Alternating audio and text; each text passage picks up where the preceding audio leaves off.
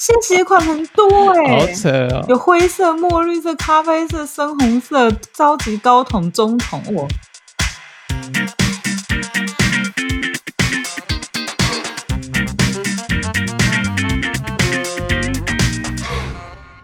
呜呼，这样吗？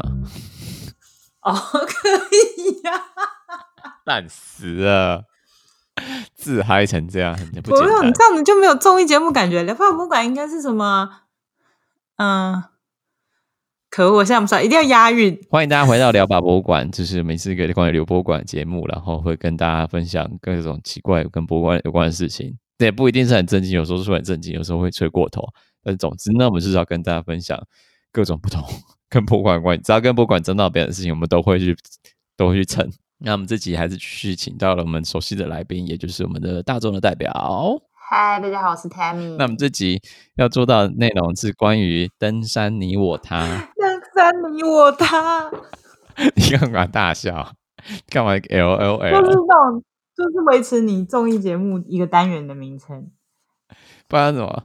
还大家综艺节目不知道在押韵吗？对啊，登山你我他没有押韵啊，但是很有大地游戏的感觉，很像奶哥的那个 那个节目啊。请你跟我这样做，好烦哦！哎、欸，我之前在在在那个自己的家里，其他朋友来玩的时候，我们深夜两点多在玩，请你跟我这样做，还记得你刚刚这样说吗？玩那个成语接龙，竟然玩不是成语接龙，物品接龙之类，竟然玩了。两个小时哎、欸，其实其实还蛮要动脑的，就是因为大家都会挑想挑战，就是要直接怎么越长越好嘛，然后就是疯狂的玩，玩到后来就发现哎，两个小时过了、欸，我的天，这游戏真不错哎、欸，让你们杀死好哦，来，我们赶快十分钟的练，十分钟的节目，快点赶时间，赶时间，马上就被发现大被大家发现说是在浪费时间。其实我还蛮惊讶的、欸，我看到这个主题的时候，我想说啊，登山。干嘛？嗯嗯，但是我我现在要赶快在一开始就跟大家讲，今天要做的主题不是跟那个什么，你去什么风景区啊，风景那个那什么游客中心，它不是有一区，它就会放一些展览嘛，跟那个风景区有关系的展览那个部分没有，no，我们没有要做这个这样子的内容。那东西也是可以做，因为它毕竟是一个展览，那它是一个在嗯，就是展览而已，它跟博物馆其实没什么。很直接的关联，它是很比较间接一点的，觉得不够是不是？就是比较间接啊。当然，展览是博物馆的其中一个功能，展览教育啊，这些都是包含在里面。但做那个有点真的是有点无聊，我连我自己都抬起。抬起滑鼠来按滑鼠键，我都懒了。如果你在登山的时候，在加拿大，我觉得在台湾应该不知道可不可能。在加拿大，你随便登一个登山，你就会发现一个恐龙化石，这很瞎哎、欸。那故事新闻是，就是一个十二岁的加拿大男孩，叫做强纳森·赫鲁斯金。那这个小男孩就是去那个加拿大的亚伯塔山登山的时候，就发现一个六千九百万年前的恐龙化石。纳森啊，不是强纳森。纳森发现那个骨化石，是发现他说：“哎、欸，土里面怎么会有一根鸡骨头？”这样没有，鸡骨头是我随便讲。他只是说，他新闻是说怎么发现有一根骨头从石缝中插出来。我觉得他观察力也很好、欸，哎，就是如果说我可能就走。我想说，就至于游客吃生啊，真的很没品，就插。对，可能还要骂一下前面的人，谁乱丢啊？这样干嘛带烤鸡来这边吃啊？类似，应该会这样。但我觉得纳森其实蛮给爱的，你知道？你可以念一下他那个当下的反应吗？他说他新闻报道，他发现骨头当下完全说不出话来。他说：“我甚至没有感到兴奋，即便我知道我应该要很兴奋，我太震惊了，我竟然发现了恐龙化石。”对，这就是他说的。是哪根脑袋是你知道那是恐龙化石？得帮帮忙，纳森。他说他从六岁起就对恐龙很有兴趣啊，所以应该是因为他对恐龙很有兴趣才会这样吧。马上就一眼就是就是鹰眼嘛，这样看出这就是恐龙化石。猛掉，他可能这一生就是在找化石。这也很好，一小就确定人生志愿，还是蛮棒的。他可能没有介绍，他之前已经谎报了二十次。我开始污蔑他啊！真的是他厉害一点是他他找到化石这个地区啊，不以发现化石的闻名，也就是说不常就是人会在这附近发现化石，说发现化石的几率很不高，但他刚好就被他发现了。我觉得就是因为加拿大那么大，我觉得加拿大有很多地方根本连人都没去过吧，然后所以也没有什么人为破坏，而且他说他们去的是什么二地，耶，二地基本上就不适合居住，不适合开发，根本就不会有人要去啊。这绝对也不是什么焦山的那个台湾认为什么焦山那个长相，绝对不是。哦，对啊，我觉得加拿大那可能就爸爸说不定还开车开很久才到那里嘞。就开了三四个小时吧，然后去那边就可能当地晚上先夜宿一晚，然后在当地就走走走走走，那可能走一天看不到两三组人之类的。对啊，很酷诶。好啦，这这蛮酷的。如果你爬山爬爬，发现一个骨头，然后发现它真的不像现在生物的骨头，才如果是我，我还真不知道要跟谁讲诶。说实在的，嗯，But、uh, Joe can him。最后挖掘结束之后，发现说那不是恐龙，那是三到四岁的鸭嘴鸭嘴龙、鸭嘴兽、鸭嘴龙，那就是，是那就是恐龙啊！哦，对呀、啊，我还是在想鸭嘴兽、鸭嘴兽、鸭嘴是鸭嘴龙，都 是鸭嘴龙。Sorry，那很酷哎，三到四十根骨头哎。嗯，然后最后这些东西，他只是发现了这个化石，他之前没有当场就动下去挖掘。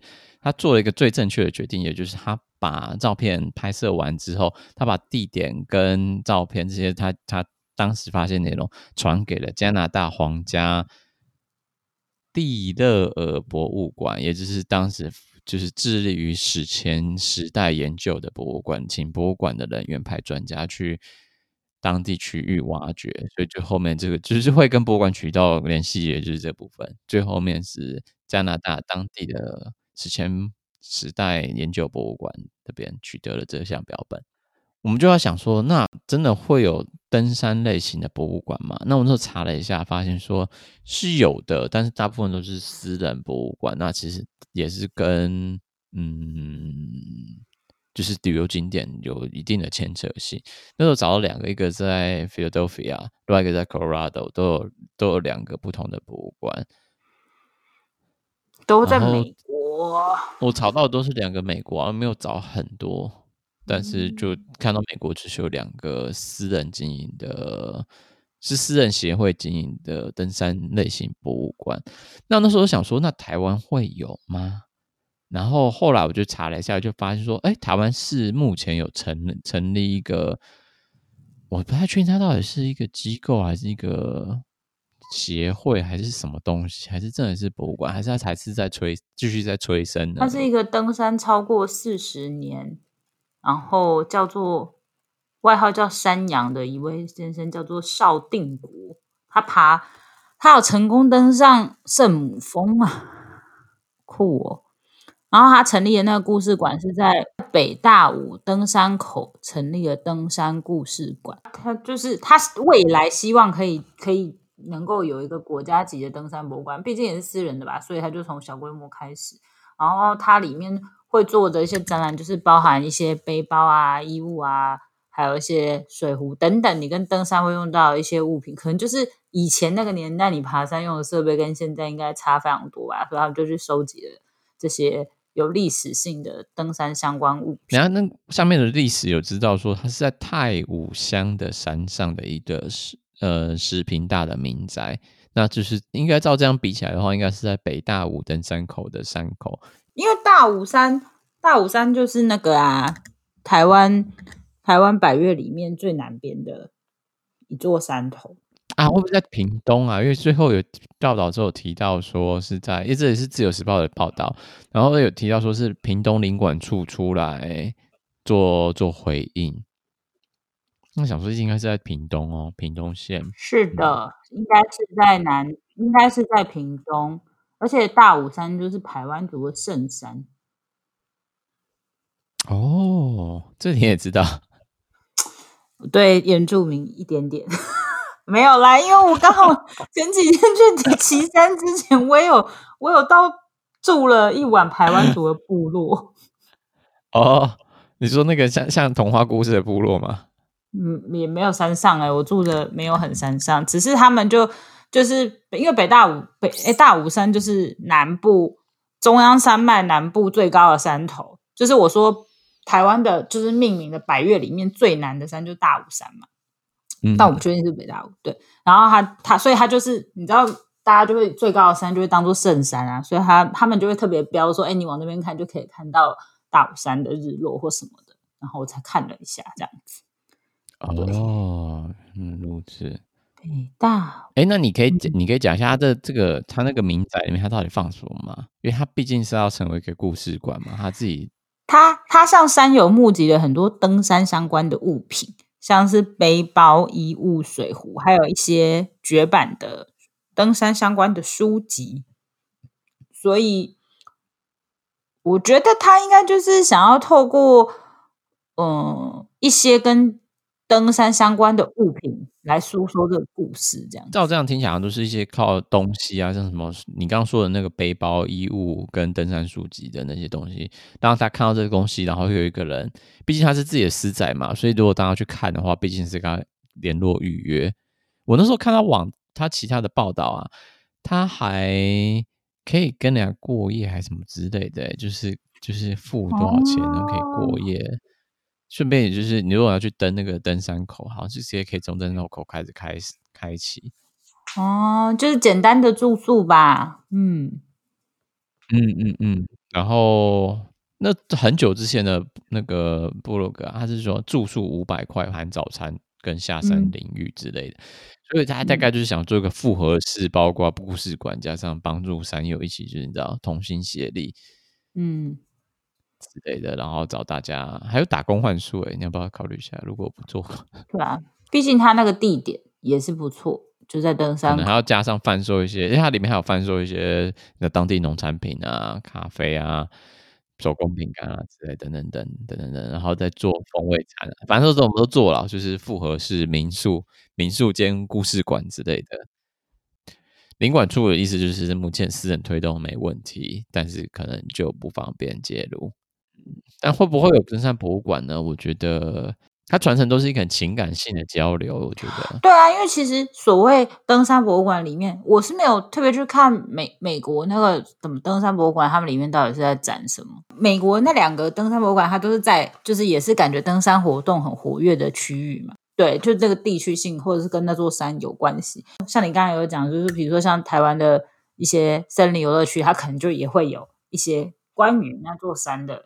小展示，那你今天想要成立一个登山博物馆，你跟那些东西的差别，就是你要怎么做出差异性，然后跟你想表达故事又是怎么样不一样？这就就我现在不知道啊，我不晓得他他想要做。对，但是我觉得像他像他收集这些登山相关的，比如说鞋子啊，或是背包或什么，像我就相信，比如说二十年前，就是像是百越这种东西，几十年前人家都排，他们那时候用的设备跟我们现在用的设备，一定是完全不一样的东西。然后就是应该也会蛮有趣的，你就可以想象说，哇塞，应该雨会不会这是雨鞋的进步史？对啊，或者是背包啊，或是怎么样？然后他们当时是用怎么样的设备，然后可以去爬这样子的山，就觉得。我觉得很酷。以前的背包超重的，我那时候知道那个之前的前室友，他那时候一开始他是背他爸的留下来的背包，那背包超重的，而且还有那个骨架是钢架还是什么架之类。我那时候看到这看这些东西，光这背包就几公斤。所以以前真的很硬哎，就是以前人真的很强壮啊，很猛啊。对啊，然后而且以前的鞋子又一定又破破烂烂的，不都穿雨鞋吗？跟现在一模一样。没有吧？不知道哎、欸，有可能啊。但是现在的人都会加很多鞋垫什么什么的，以前会不会真的就直接穿那个超强、嗯？直接穿雨鞋，谁知道啊？啊我不晓得，目前还没有试过穿雨鞋直接去爬山过。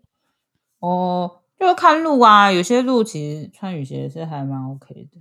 对，在台湾，嗯、对你说到鞋子，我就觉得那个、嗯、害我很想去看一下。最后一个提到那个部分嘛，想帮这个十分钟的系列做一个快速的结尾。也就是说，那时候在找鞋子，没找，他里面提到鞋子嘛，那只是随便找了一个鞋子，叫做富城鞋号，然后他在台南市，他竟然是就是自行研发登山鞋，就是为台湾人制造的登山鞋。因为所有买过登山鞋的人，一定都知道，就是台湾的那种山山里的那种环境，常常这种。国外品牌的登山鞋，就是怎么样穿都还是非常的滑，所以台湾人才会那么多人喜欢穿雨鞋。所以他们就是专门在设计这种符合台湾人脚型、超级防滑鞋底的登山鞋，好想去哦！而且要防湿防滑，然后还要防水，而且它也有 Gore-Tex 哎、欸，还是有 Gore-Tex 来自己做，我就觉得哇。台湾想要的布料你都有了，然后只是那个造型真的就不是大家在就是你知道最流行的款式，但它的要的功能性超酷的。你知道我本来看刚看你找到资料的时候，我以为是那种你知道去爬山的时候，其实我都还是会看一下别人穿什么鞋，然后有时候就是可能有一群人他们就会穿很像鞋，因为台湾最流行就是就是类似雨鞋的，然后可能他们可能会有短版的、长版的或什么的，然后有时候就有看过那种短版的雨鞋，然后感觉好像又有做一些。Cushion 就是好像很舒服，然后有时候一群人出来，哦，四五个都穿一样的鞋子，我本来以为是那个，所以可我点起来发现，哎，没有，他做的就真的蛮认真的登山鞋，就是那种高筒，然后鞋带要绑到最上面这种，就哎哦，Podcast 人可能没办法看到我们现在看到图片，那这个东西我想要把它放在 Medium 上面，但是描述一下，就是想想看二十年前的那种型、那种 style 的那种登山那运动登山鞋。然后它是还是一样，那是 same old school，就是一直到了现在，超复古、超酷的。我不知道复古到底多久之前，但是它的价钱真的是，你可以以它的价钱可以买两双国外的登山鞋，真的。而且我觉得这个，我猜啦，我真的没穿过，我猜这个应该这个你你。可能跟比国外可能还耐更耐打，可能真的很适合台湾的山吧。虽然跟博物馆又没什么关系。真的啊，就他本 那个那个网志里面有提到他想要去奇美博物馆。奇美博除了这以外，我真的想不到什么跟博物馆有关系。所以是因为他本来想去奇美博物馆，然后也想去这里。对，就想要去这边采购一下，就是台湾本土鞋店。超酷的，啊，哎、欸，有一些还蛮好看，他有 FB 可以上去看一下。他有 FB 啊，我正在看呢、啊。新鞋款很多哎、欸，有灰色、墨绿色、咖啡色、深红色、超级高筒、中筒哦！哎、欸，它单色的还蛮好看的，就是不要那个皮太多的，那单色的还不错，看起来。对，它有卖雨鞋哦，如果你要买的话，还是很在意雨鞋嘛，就是要来一双雨鞋才可以。它有卖鞋垫哎，很棒哎，你说可以一次购足。嗯那再跟大家讲的是，这个名字是在台南的富城鞋。好，我那时候把地址，我那时候把地址 copy 下来，我真是不太晓得。我那时候没关系，大家就 Google 就好了。他在台南市安和路一段四二六号，他特别标注一个小括弧，说在安顺邮局隔壁，安全安顺利的顺。安顺邮局，富有的富，成功的成，对，富城鞋业，然后大家可以去那边，早上十点营业到晚上十点，哦，十二个小时，好硬哦。佛心，佛心，很酷哎。